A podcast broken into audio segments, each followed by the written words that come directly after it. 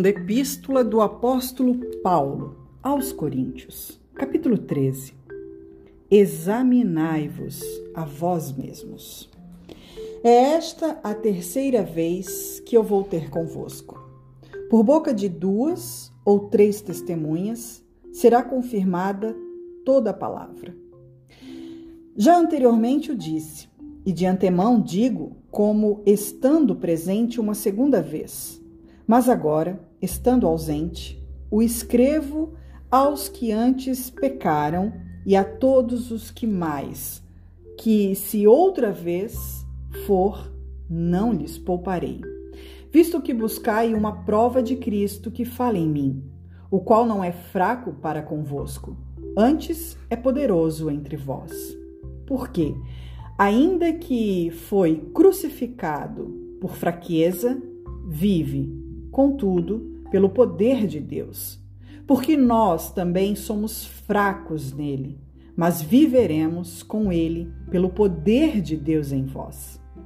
Examinai-vos a vós mesmos, se permaneceis na fé, provai-vos a vós mesmos.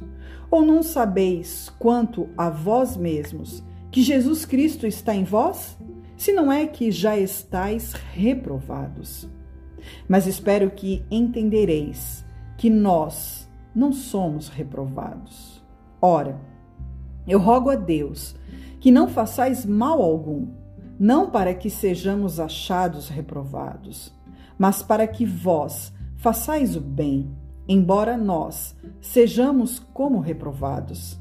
Porque nada podemos contra a verdade, senão pela verdade porque nos regozijamos de estar fracos, quando vós estáis fortes.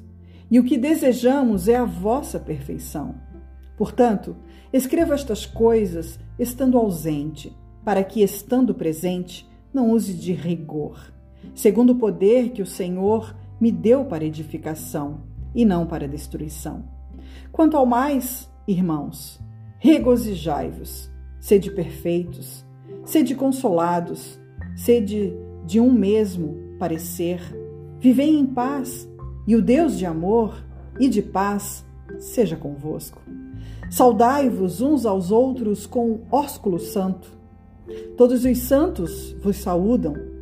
A graça do Senhor Jesus Cristo e o amor de Deus e a comunhão do Espírito Santo seja com todos vós. Amém. Thank you.